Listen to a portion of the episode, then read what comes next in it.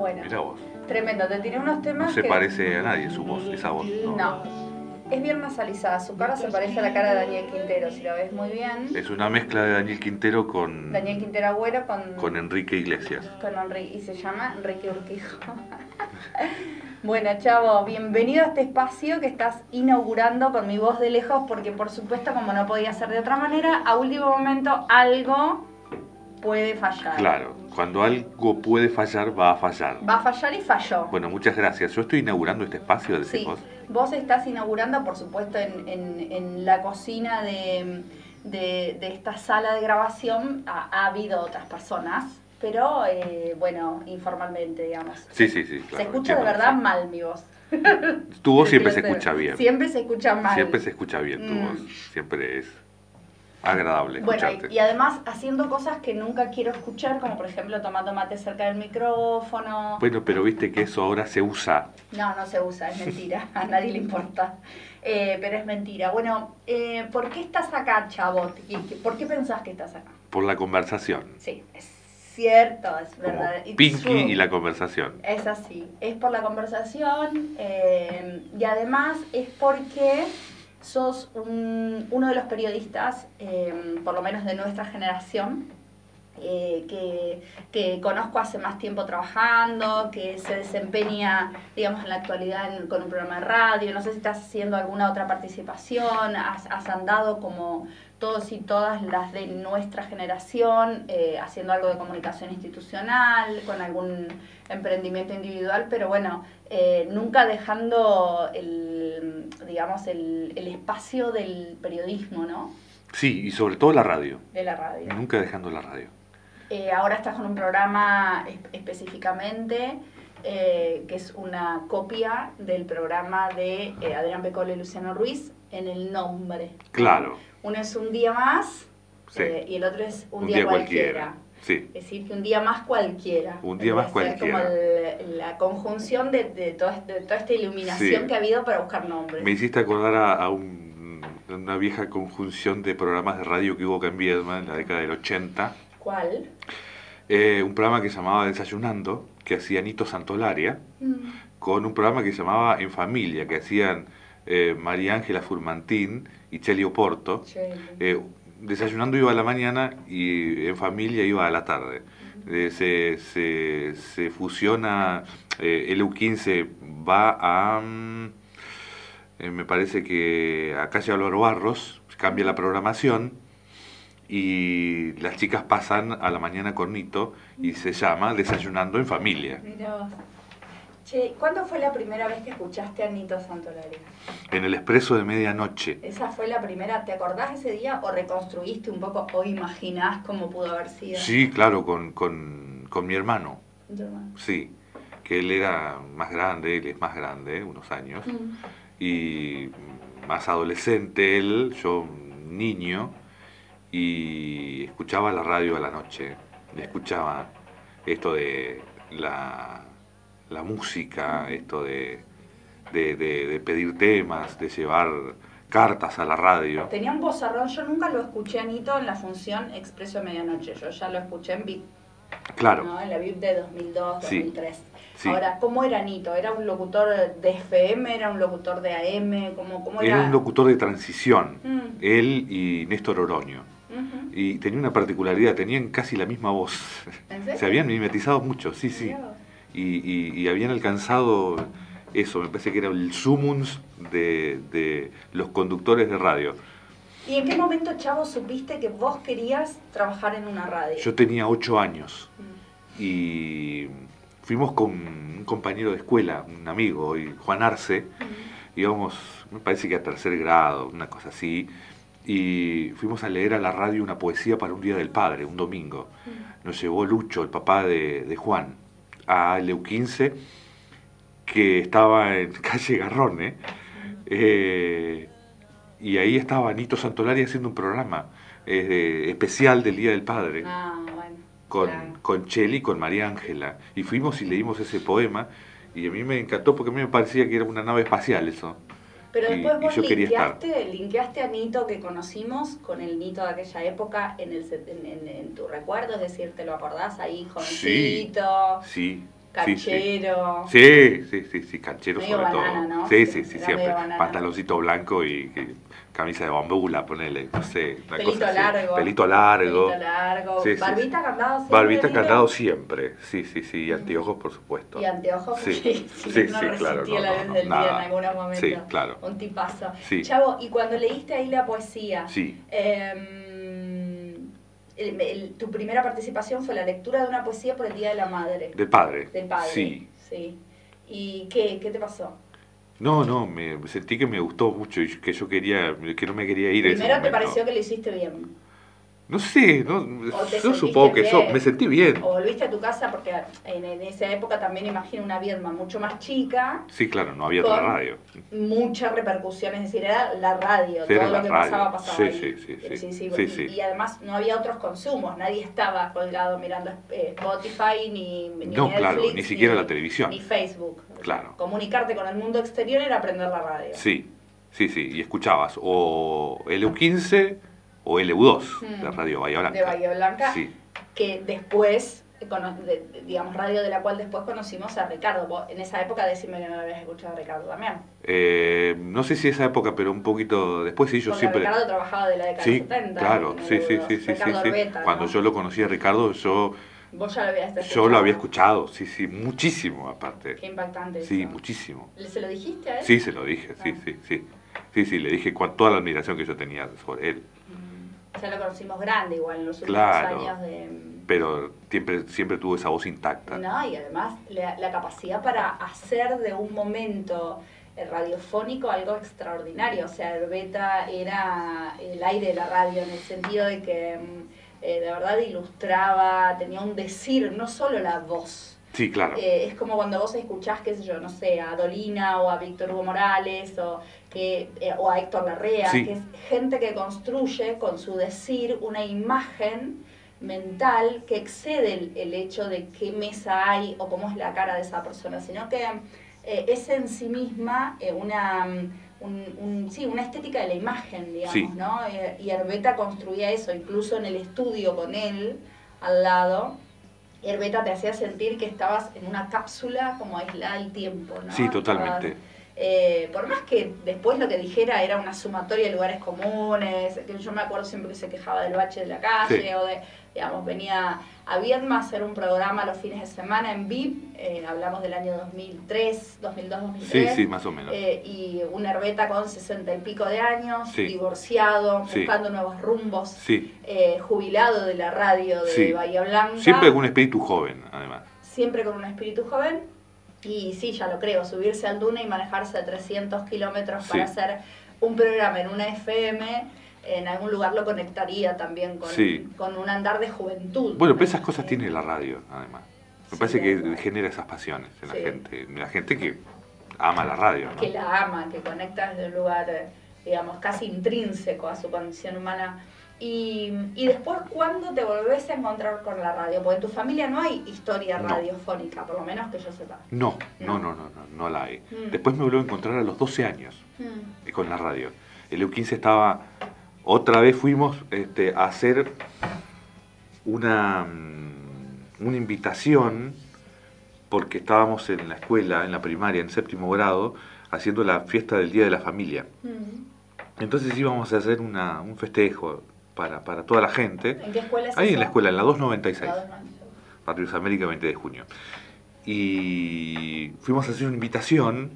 ¿Y quién estaba a la mañana? Adivina. Nito Santolaya. Claro, por supuesto. Sí, con sus chicas, con su. Con, con, Con con, Cheli. y con María Ángela. María Ángela. Sí, sí, sí. No la conozco a María Ángela. Una, una señora No la divina. conocí. Una señora divina. Sí, sí, sí, todavía hace radio. Mm. Eh, Cheli no, Cheli ya está jubilada. Cheli se jubiló Hace un poquito, poquito, el sí, año sí. pasado, si no Sí, me sí, equivoco. No sabía yo que era la mamá de Patricia, de Pato. Claro. Eh, sí, sí. eh, Bueno, y en esto de parentescos, Cheli es prima de mi mamá. Ah, bueno, entonces ahí entraste con una cuñita a la radio vos. Mm, No, Sí, sí, llamó tu vieja, dijo, mirá, el nene quiere ir, ¿viste? Eh, no sé, en esto de aparecer en las radios, yo eh, escucho tu recuerdo y me acuerdo del mío. Yo por primera vez en una radio canté, ¿no? Cantaste, Mi claro. viejo eh, le, encantaba en Beltrán, en la radio municipal de Beltrán, le encantaba la radio, andaba metido en la cuestión de, eh, ya él haciendo una transición de la docencia a los medios de comunicación, que era lo que importaba, bueno, nos llevó a mi hermana y a mí a cantar, por supuesto, mal, eh, porque además yo pronunciaba muy mal las palabras eh, cuando era chiquita. Sí, sí, sí, sí. ¿Cómo que, por ejemplo? tenía amigdalitis y, adenoides crecidas, ah, entonces tenía como una voz muy gangosa y me costaba la articulación. Sí. Entonces había un cassette por ahí que lo perdí por desgracia, ¿no? En ese, bueno, no sé, son esos tesoros que hoy los, los, los audios circulan libremente por WhatsApp, pero en ese momento tener un registro de tu voz o de, o de la voz de cómo eras cuando eras chiquitita, bueno, era mm. algo excepcional. Eh, y se notaba una voz muy gangosa, mucho, eh, como muy, muy, muy plana, sin, sin, matices todo lo contrario a mi hermana. Pero ¿qué te quiero decir? Mi hermana era muy pispireta y decía, ella lo que quiere decir es que eh, esto le gusta. Y yo digo, no, me gusta, Y así fue mi, mi, mi, experiencia en la radio, que repercutió rápidamente en la escuela 11 de Beltrán. Mira, claro y... Te una eh, celebridad. No, mm, se burlaban porque yo hablaba mal. Eh, se burlaron a la de la radio que fue a cantar. Claro. aparte de haber cantado una canción de Valeria Lynch de esa época, era como la época del cometa Halley, vos siempre te acordás de esas 86. Bueno, y, y, había una canción que Valeria Lynch había, eh, cantaba. Más, me das cada día más. Sí, pero parecida a Argentina es nuestro hogar. Argentina es nuestro hogar, qué gran canción. Bueno, y por ahí venía así el papelón que hicimos nosotras, eh, pero que por supuesto eh, me encantó. Yo no, todavía no sé si me encantó el hecho de estar en la radio o si me encantó compartir eso con mi viejo, la repercusión, porque hay algo también de la incomodidad y de la exposición. Quiero decir, exponerse nunca es algo del todo cómodo, siempre implica un riesgo, que no te funcione un cable, que lo que digas sea una pavada que a la gente no le guste lo que estás diciendo, no ser interesante, no decirlo bien. Sí. Entonces, la exposición es levantar como el, la cresta de, del, resto y decir yo quiero hablar en una radio, como a ver qué tenés para decir. A mí en eso me parece que hay un goce, hay como un placer un poco también disfuncional en el sentido de que tiene un riesgo. O sea, ¿quién puede todas las veces que vaya a hablar decir algo interesante? Nadie. O sea, gran parte del tiempo eh, que, en el que hablamos decimos cosas que no son muy interesantes o que son cosas eh, ordinarias. Sí, o de la que no sabemos. O de que, que, todo el mundo olvidará cinco minutos después. Sí, por supuesto. Salvo que seas, no sé, ya te digo, un Dolina que, escribe sus guiones, que piensa sus programas largamente.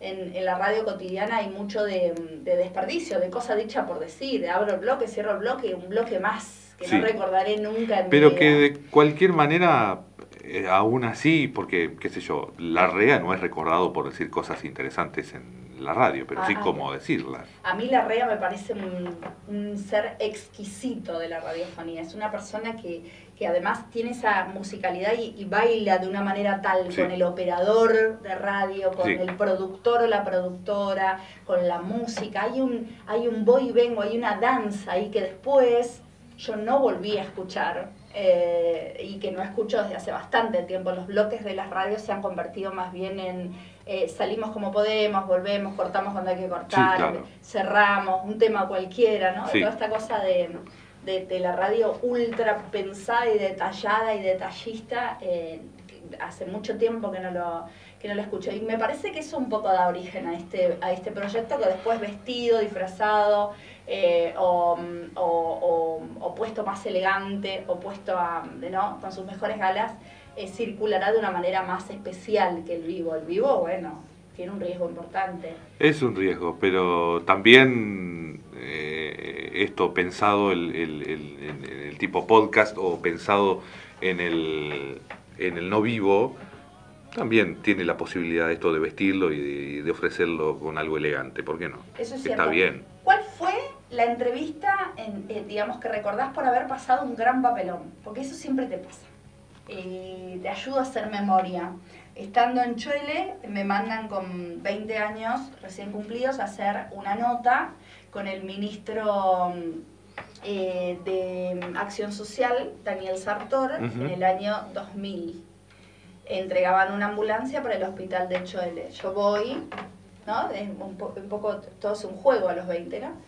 Y mm, abro la nota y en este además enlatar las cosas es, tenés tres minutos, tratás de hacerla de tres minutos, preguntas cuál es tu expectativa, cuál es la que, que digamos, que, saca de esto, qué conclusión, cosas como, ¿no? Para que el otro hable. Y lo presenté y no era Sartor, mm. eh, era Ditela. Eh, mm. recientemente electo eh, intendente de Chipoletti, que en ese momento era un secretario de salud. Claro. Y, y, me dijo, estando en la grabación de la nota, yo no soy el ministro Sartor, yo soy Ditela. Por supuesto, en la mm, en la juventud de los 20 dije, bueno, Ditela, y, y como si nada, me dio lo mismo, digo, no me importa tu nombre. Pero quiero decir, fue un papelón por dentro, pensé que me trague la tierra en este momento. Eh, alguna debes tener, no me digas. Sí, sí, sí, sí, tengo, tengo varios. Eh, qué sé yo, una vez estaba entrevistando al gobernador Verani, en realidad llego tarde, porque en realidad había mucha gente, no sé, no sé, de UPCN me parece que era, eh, y estaba, no sé por qué, Verani allí y voy y le pregunto lo que alguien ya le había preguntado. Y entonces me contesta. Típica. Ya, lo este, contesté. ya lo contesté. ¿Qué quiere que te lo conteste en francés? Me dice. Porque encima tenía esas cosas. Sí, sí. Y después también, em, hace algunos años, hice una entrevista a, a, una sobrina de Estela de Carlotto que vive acá en Viedma. Eh, pero que no es sobrina de Estela, sino del marido de Estela, porque es Carlotto. Mm. Y entonces yo en la vorágine esta de que, eh, bueno, era, era, como eh, teníamos pues, la radio tiene a veces algunas otras cosas que en las que vos estás pensando que no solamente tienen que ver con, lo que estás preguntando. Entonces eh, asocié que en realidad era era sobrina de Estela y no no no era una sobrina política sino una sobrina directa.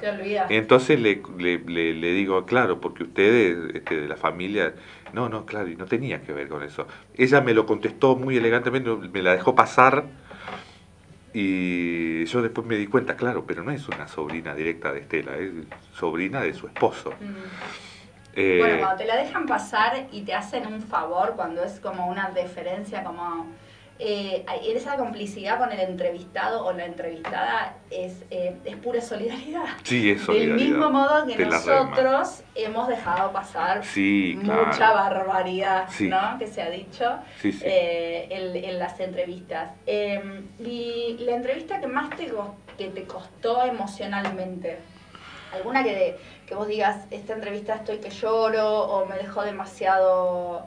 Eh, porque hay algo de la dinámica de la entrevista cuando la haces para, sobre todo para el diario, o para el diario que ya no existe, ¿no? En el sentido de vos tenías toda la tarde para producir y te ibas a buscar tus notas y las traías con el grabador periodístico y te sentabas a desgrabar las cosas que ahora por la dinámica de la carga de, de, notas en una web y además por cómo la nota se ha transformado eh, en, en, un tipo de contenido que, que, que, está basado en, en, otra cosa, es decir, no necesitas ir a entrevistar, sacás de Twitter, de Facebook eh, y, y, producís un contenido nuevo. En otro momento eh, había mucho de, de, un gran laburo y de pasar mucho tiempo con los entrevistados. yo me acuerdo que al diario Noticias, en el año 2006, 2006, iba gente y pedían un periodista y vos bajabas de la redacción. Eh, anda vos, no, anda vos, no te toca a vos, o depende qué temática sea, estaba más o menos distribuido, o si tenías algo esa tarde o no tenías nada, bajabas porque te había venido la nota, era como un regalo del cielo. Eh, y te sentabas y prendías el, el, el, grabador y era una hora de entrevista. Sí y después de grabar y sacar tres o cuatro partes, pero tratando de, convertir eso en un producto periodístico. Eh, y bueno, y en ese marco por ahí venían dramas, ¿no? Eh, personas enfermas, gente que había perdido familiares, eh, alguna situación de emergencia. Em, no sé, ¿cuál fue la que más te costó que vos te acuerdes? ¿Alguna que haya tenido un gran compromiso emocional para vos? había eh, allá por el 98, 99, yo laburaba en el diario Noticias. Y por el 99 más o menos me cambian de sección. Paso a dejar de, dejo de hacer deportes y paso a hacer información general. Y entonces em, se acercaba, me parece que, ah, bueno, el Día Internacional de la Lucha contra el SIDA, un primero de diciembre. Unos días antes, eh, yo conozco a un muchacho de Patagones que, que tenía VIH y que, bueno, él accede a hacer una entrevista. Por supuesto que hacer una entrevista por ahí en el año 99 no es lo que es a lo mejor lo que podría llegar a ser ahora. Sobre VIH. Sobre VIH. No, por supuesto. Entonces él accede y le digo, pero mira que te voy a sacar una foto. Sí, sí, no, no hay problema. Entonces vamos a su casa y, bueno, él contesta mm, abiertamente todo lo que yo le, pregunté. Eh, yo tenía 21 años. Y bueno, publicamos la, entrevista y bueno, eh, después que sale la entrevista, él me, llama y me dice que estaba muy contento. Eh, y un par de semanas después me enteré que había, fallecido. Sí, sí. Sí, son esas notas eh, impactantes. La muerte de un entrevistado es, es una información de muy difícil de digerir porque em, sí, sí, y además cuando se trata de algo tan tan polémico, ¿no? O quiero decir, tan profundamente emocional. Eh, estaba pensando en algo polémico, por eso se me escapó esa palabra. Eh, ¿Cuál fue tu tapa más polémica que vos te acuerdes? ¿Armaste tapa solo en algún momento? Sí, unos cuantos. En el diario El Día, sobre todo. ¿Cuál es la que se te ocurre? No importa si encaja con la consigna. La primera que se te ocurre cuando yo te digo esto, ¿cuál fue tu tapa más polémica? No sé, por ridícula, por buena, por robada, por eh, neutra, por planchada, por nada, por una tapa más. Em, siempre me gustó jugarme con, la creatividad y con los fotomontajes y con, con los títulos, eh, fundamentalmente. ¿El al día de bolsillo decís o el al día ya tabloide? No, el al día ya tabloide. Sí, sí. Eh, ese al día de bolsillo trabajé, sí, me fui y después volví, eh, hasta que después este, llegué a, dirigir la redacción de ese diario tabloide ya. Mm. Y color. un par de etapas un, par de etapas. Una en donde eh, al ex juez del Superior Tribunal de Justicia, Víctor Sodero Nievas, lo habían, este, le habían dictado un fallo a favor, no me acuerdo por qué. Ah. Y entonces, eh, y, era un fallo este, muy, muy charlado, muy, había sido comentado, muy... comentado. Y entonces pusimos una foto de de Sodero Nievas y le, pusimos el juez Zafaroni. Ah, está bien. está bien, el juez que había zafado. Claro, que había zafado. Y en este, en este juego, por ahí hay alguna persona que está escuchando cuando esto salga y no sabe que Zaffaroni es un juez muy conocido de Buenos Aires. Em, que vive en Buenos Aires, que fue integrante de la Corte Suprema de Justicia. Y después la tapa del ex juez Bernardi. Mm. Cuando se da el, el diario al día fue el mm, primer medio, por lo menos de los medios gráficos, que dice que quien estaba imputado en, hechos de corrupción de menores era Juan Bernarde. Mm. ¿Por qué? Porque en realidad yo me encargué de llamar a los colegas de los otros medios, digo, del Río Negro y de noticias, para ver si ellos iban a publicar el nombre, porque ya esa era una bomba que explotaba, explotaba en cualquier momento en las manos. Eh, estaban todos los datos, estaba la justicia interviniendo, eh, estaba, bueno, ¿Ya lo había publicado ADN en la web? Ya lo había publicado esa tarde ADN, no había puesto mm. ¿Quién, era? pero sí, ya, ya estaba este, publicado por ADN, que me parece que fue el primero que, lo publicó. Fue el primero. Y bueno, por otra parte, un rumor que periodísticamente se venía escuchando hace varias semanas. Sí, sí, sí. Entonces, bueno, consulto, ninguno iba a poner el nombre y nos sentamos con los muchachos que estábamos a esa hora haciendo el cierre del, diario y dijimos, ¿qué hacemos? Bueno, vamos, mm. vamos. Foto, buscame una foto de Bernardi, hagamos y pongamos título. Mm. Bueno, pusimos un subtítulo que tenía que ver con, precisamente con su nombre pusimos una foto y cuando estábamos mandando a imprimir el diario, llega un correo electrónico de Bernardi este, haciendo un descargo en una, en una gacetilla de prensa. propia. Ah, nunca lo vi. Eso. Sí, llegó esa noche cerca de las 10 de la noche diciendo que era inocente, etcétera. Bueno, ese, ese, ese fue nuestro elemento como para confirmar Más que quien, de que de quien se estaba hablando era de él. Porque aparte parece una pavada, pero un diario impreso, Sí. en un momento como ese, con una temática como esa, con una denuncia de esa dimensión, de esa envergadura, de ese peso, eh, y no siendo el propietario del medio, Sí, claro. uno se juega un montón cuando lo manda. O sea, Sí. se juega su pellejo, su lugar, eh, más allá de, de- de todos los resguardos este, legales que hay para hacerlo, eh, y además, eh, por supuesto, en un ejercicio responsable del periodismo. Eh, pero sí, yo me acuerdo de eso, cuando vos lo empezaste a contar, me, me empecé a contar y me empecé a acordar. Y en ese, eh, digamos, eh, ¿te te quedaste con ganas de, de tener, de, de tener tu propio diario? Porque por ahí pasa con esto, ves esta sala, cuando entraste, las personas que amamos la Sí. radio, Sí, sí. de alguna manera en algún lugar, me parece que es generalizado, no sé, me lo dirás vos, eh, alojamos la idea de tener tu propio micrófono Sí, alguna claro. vez. Es como, sí, sí. no importa después cómo te va con eso, pero es como, mm, eh, eh, es un espacio de, de vitalización, digamos, del- de la persona. No mi propio diario, mi propia revista quería tener. Revista, papel. Sí, revista papel. ¿Como cuál? ¿Qué te imaginabas? Eh, una revista que tuviera... ¿Política?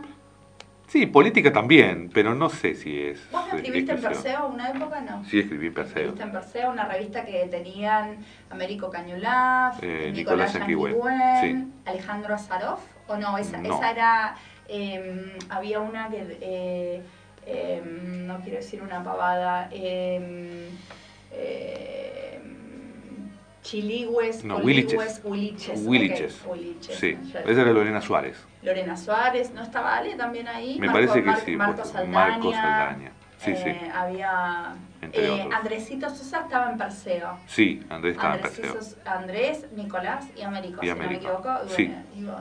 Eh, me acuerdo con Perseo, un día eh, abro Perseo y leo una editorial, eh, un- sí, en, sí, en realidad no sé si encajaba justo como editorial, pero podría ser porque había como toda una innovación en esa revista acerca de cuáles eran los formatos dedicada a mí, sin nombrarme. Ah, mira. Eh, sí, me acuerdo eh, de una conversación Bien que había mal. mal, mal, Mal. claro. la página completa dedicada a la, la oficinista que había perdido el amor por la utopía. Era yo. Ah, mira. Eh, sí, sí, pero aparte era una conversación que en esos términos había tenido con un integrante de la revista una semana antes. Bueno, O sea, pero evidentemente el, el- el nombre le daba un cierto romanticismo a ese título, ¿no? No, no, era un bajón la nota, era una crítica hacia, digamos, mi, mi, mi, mi desidentificación con, con la, la pasión utópica, ¿no? Y Claro, la buro- burocratización de la utopía, era una como cosa que así. se volvió un escritorio esta Claro. mujer, ¿no? Una mujer, bueno. Claro. Eh, una ofensa, claramente, Sí, sí, era una, sí, una- un- una nota que, que buscaba, eh, digamos, como tocar una fibra que, Ah, mira. Que sí, sí, y, y además no lo logró porque agarré y lo llamé, viste, y le dije, mirá, espere, me parece que en algún sentido esta, esta persona esperaba que yo eh, eh, no diga nada y, digamos, y como que pase inadvertido, por supuesto, algo que no iba a pasar. Claro, ¿no? por supuesto. Sí, sí, Porque sí. como ya sabemos, me cuesta bastante conservar el silencio cuando creo que tengo que hablar. Eh, bueno, Chavo, hablemos de amor. Sí, Bueno, quiero hablemos de amor. Una canción que vos se te ocurra vinculada con el amor. Em, La primera. Brillas de León Larregui. Brisas, Brillas, brillas. brillas. Lo que pasa es que me hiciste acordar a de León. ver, Cuando dijiste brillas, me hiciste acordar a alguien que decía Cayesh. Ah, sí, sí, sí, teníamos- sí, claro. Vamos a escuchar a ver la canción Brisas de León. La Rey es la primera vez que escucho a esta persona. ¿Sí? A ver. Es mexicano. Hay gente mexicana eh, extremadamente talentosa. Empieza con una carpa el video circulando por la ruta. Sí, Es es muy loco el es video. un poco fumado el video. El video sí, la, la canción es muy linda. A ver. ¿Por qué esta canción te recuerda al amor? Porque es una canción que escuchamos hace algún tiempo con Gabriela, mi compañera de la vida. Y ella me la hizo escuchar y, y estábamos en las grutas y nos encantó. ¿Era cuando recién estaba empezando? No, no, no, no, no, pero bueno, fue hace un tiempo, sí. Porque viste que cuando recién estás empezando una relación, a consolidar la formalidad de una relación, más allá del enamoramiento, Sí. hay como cosas que, que, que significan para siempre. Quiero decir, que son como, como pilotes que sientan bases. Sí, claro, que ¿no? sientan bases, Entonces, sí, por supuesto. Esa primera vez que te abrazó, o esa primera vez que te dijo te amo, o esa canción Sí. que, que tanto representaba ese sentir, o la canción que se escuchaba en ese momento. Porque no, la industria discográfica ha- hace sobre eh, lo suyo sobre nuestra memoria Sí, por emotiva. supuesto. Porque eh, si vos te enamorás y en la, en la radio suena todo el día, eh, no sé, brisas, brillas, o si suena, aunque tú no lo sepas, la que escuchamos, o la incondicional, o Alejandro Sanz, o lo que se Sí. nos ocurra, muy probablemente va a haber algo Y te ancla el tiempo y espacio. digamos. Claro, pero además engancha el sentimiento, lo significa con, con esa canción, con esa musicalidad, Sí. con, con- con esa forma de, de expresarlo, sí. ¿no? Bueno, después hay otras formas cursi de, bueno, el primer chocolate que te regaló, la primera entrada del cine, en ¿Sos de otras regalar épocas. mucho ¿no? chocolate, chavo? No. No me han regalado mucho chocolate, me han regalado poco chocolate. No, pero sí cada tanto este regalo, porque en realidad le, porque le, le gusta los chocolates y lo que pasa es que no le ¿A gusta zarparse. no le ¿A quién le gusta zarparse con el chocolate? Nadie. Eh, pero, pero ¿a quién no le gustan los chocolates? ¿Qué, qué otra, ¿Qué otra canción te conecta con el sentimiento de amor de pareja? Eh, G de Elvis Costello. Esa sos vos. Sí, Es- esta es Gaby. Esta Sí. es ella, ¿no? sí. Y ahora. Eh, sí, O ella de Palo Pandolfo, en, en su defecto. esta es, esta es bien, bien varelesca. No, no hay, esta no hay con qué darle. Lo que pasa es que además está asociada a otro producto de la industria que es. El cine. Un lugar es- llamado Notting Hill. Exactamente.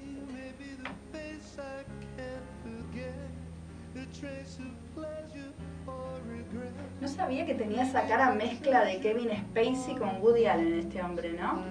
Eh, nunca lo había visto en mi vida. Para mí Con, Juan, con Juanito Estrade. Y quien dice Juan dice Ramiro. Eh, el hermano.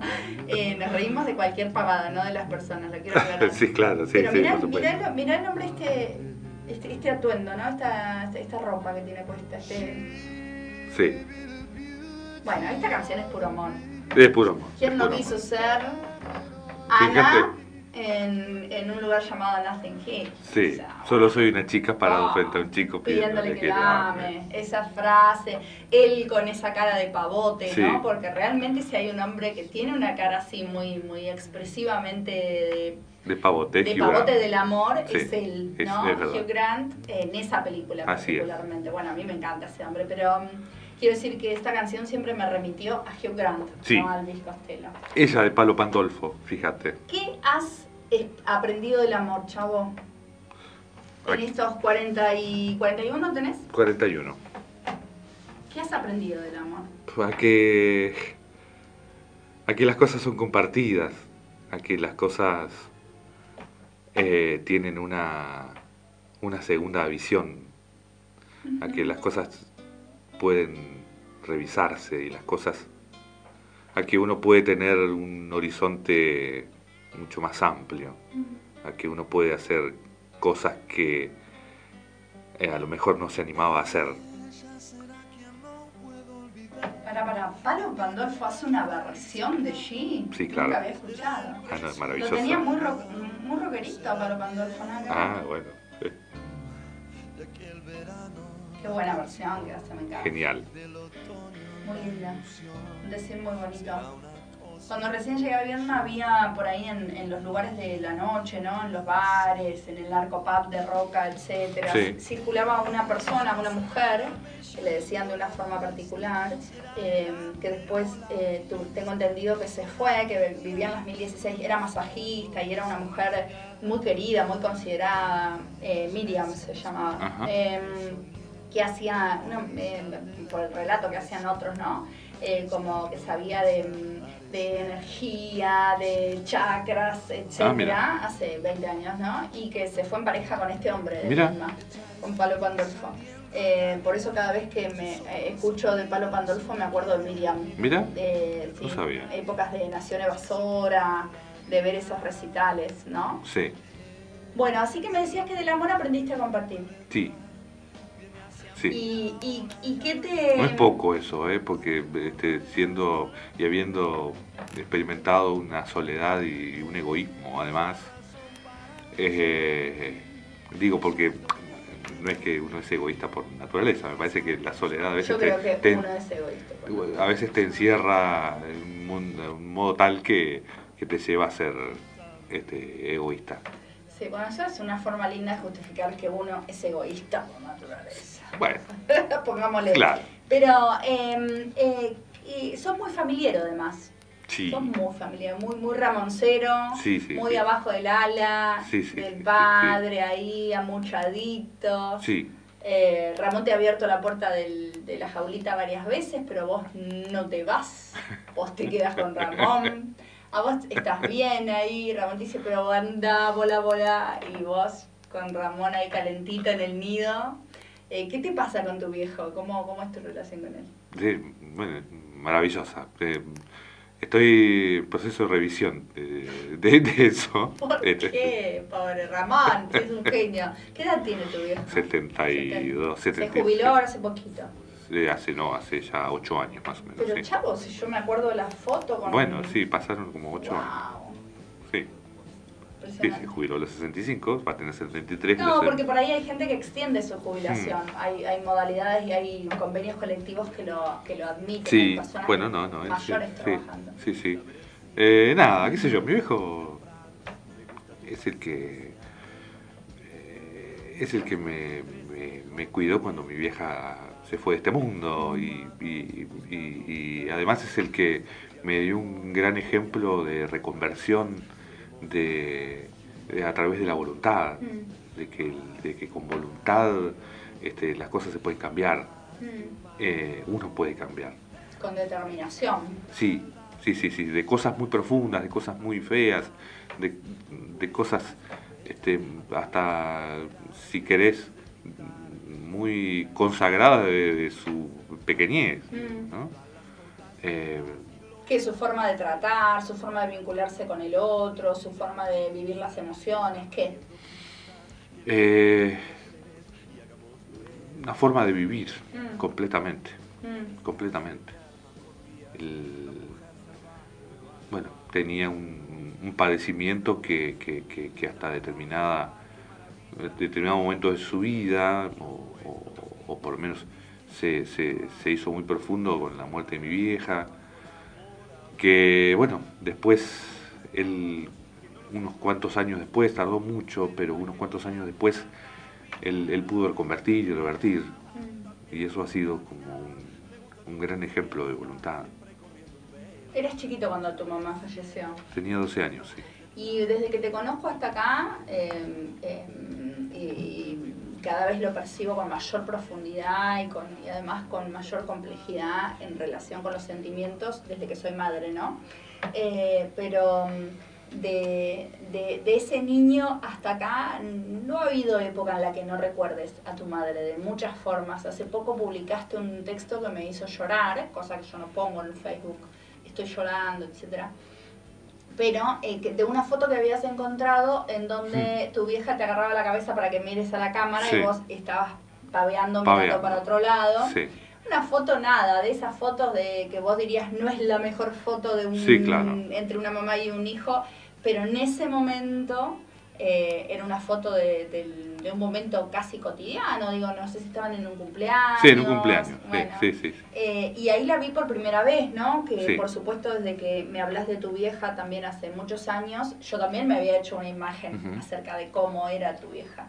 Eh, y me pareció muy fuerte encontrarla ahí, bu- buscar en, en esa mirada un rastro de, bueno, ¿quién era esa mujer? Eh, Sí. ¿no? Una mujer como se la veía como muy fuerte, con una mirada eh, firme. eh, siempre me la había imaginado más menudita, más chiquitita, y era una mujer Sí. imponente. Sí, sí. eh, que, que bueno, y que, y que de alguna forma ha, ha dejado más allá de su ausencia, sino por su presencia, en esos años constitutivos de tu primera infancia y, y después también, eh, habrá dejado un montón de cosas ahí. Es decir, Mm.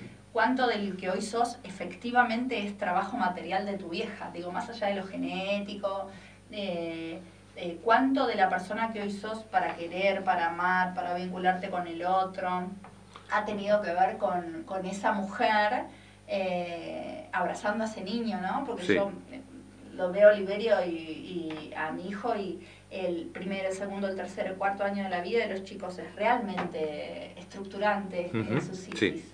Eh, quiero decir que tu mamá fue quien tejió el- el- la bufanda con la que te abrigaste hasta acá. Sí. Eh, eh, ¿qué- ¿Y qué tiene que ver esto con ella? ¿Qué tiene que ver eh, un chavo hablando en una radio? ¿Qué tiene que ver un hombre preocupado por determinadas temáticas? ¿qué- ¿En qué sentido crees o averiguaste o rastreaste que sos tu vieja? Uf. Mi vieja leía mucho a mí, y a mí me gusta leer. Era lectora. Mi vieja era muy cinéfila y a mí me gusta mucho Mm. el cine. Era muy de. de. de. de. ¿cómo es? Era muy de compromiso eh, social y, y por lo menos de, de- de saber dónde está parado uno, ¿no? Mm. Que eso uno tenía que tenerlo. Y, y eso espero, espero tenerlo. Mm. ¿Y, y mm, qué- eh, hay alguna canción que te recuerda a tu vieja? ¿Se escuchaba música cuando vos eras chiquito en tu casa? Sí, escuchaba ¿Qué? Pensé que me Escuchaba. Escuchaba. Eh, ABBA. O sea que hay ABBA. mm, mm, mm. Bueno, pero en inglés. Sí, en inglés. A El ver. ABBA, el ABBA Gold. Mira, voy a hacer una cosa, dame un segundo. chiquitita en Porque. español. Dale. Hola. En 10 estoy ahí. Eh, en 10 minutitos. Dale. Lo bueno además del podcast es que te permite editar. Claro, te permite cortar. Te permite cortar, te permite editar. ¿Y había tele en tu casa cuando eras chiquito, chavo? En el 82 tuvimos tele. Yo tenía 4 años. Ah, bueno. Para el Mundial de España. ¿Esta canción, por ejemplo, te recuerda Por a tu vieja no? ejemplo, sí. Sí, ¿Era de bailar tu vieja? más o menos. No. No, no, no, no. No, no, no. Bailaba a veces en las fiestas familiares. Pero no era de la música el- Mm, fuerte no, en la casa, no, no. el baile. No, sí era de, de escuchar mucha radio, sí, eso sí. Era, sí, Sí. bueno, también era un, un- un consumo cultural de la época, ¿no? Yo te voy a contar por qué yo me llamo como me llamo. Como Eduardo, Eduardo Oscar. Oscar. En la década del 70 había acá en, en Viedma, me parece que en el U15, estaba trabajando este, un señor locutor Ah, de, de radio muy conocido, mm, que hoy lo conocemos por otra función. Oscar Eduardo Díaz, eh, que hoy es legislador provincial. Sí, claro. Eh, mi vieja era fanática de, evidentemente, después me lo, me lo- me lo contó, era fanática de Oscar Díaz. Escucharlo a la mañana, eh, como quien escucha, no sé, qué sé yo, a la negra Bernasi, por ejemplo. Bueno, así, nada más que, que- que- que con menos medios, eh, cualquiera que hacía radio tenía su audiencia y su popularidad. Totalmente, totalmente. ¿eh? Eh, El padre de Nadina, ¿no? claro, sí, sí, claro. De Regina. Sí. Entonces, eh, eh, nazco yo y eh, eh, me ponen Eduardo Oscar, Por él. por él. ¿Alguna vez se lo contaste? Por lo menos a ella, ¿no? ¿A o quién? a él. No ¿A sé, Oscar? digo a ella por la hija. A era- Oscar, sí, a Oscar se lo contaste? conté. Sí, sí, sí, sí, sí. Sí, sí.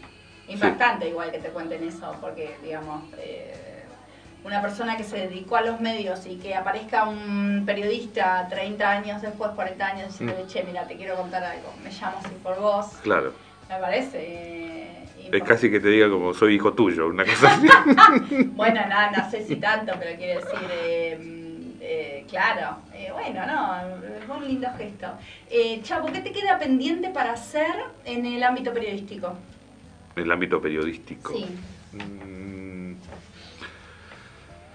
Uf, yo creo que casi todo. Mm. Yo creo que el mundo entero. Mm, Yo creo que eh, explorar formatos, descubrirlos, ¿Te hacerlos. gusta el podcast? Me dijiste. Me gusta el podcast, sí, sí. Sí, Mira qué mucho. bien que sonás, aparte. Cuando quede Me gusta mucho.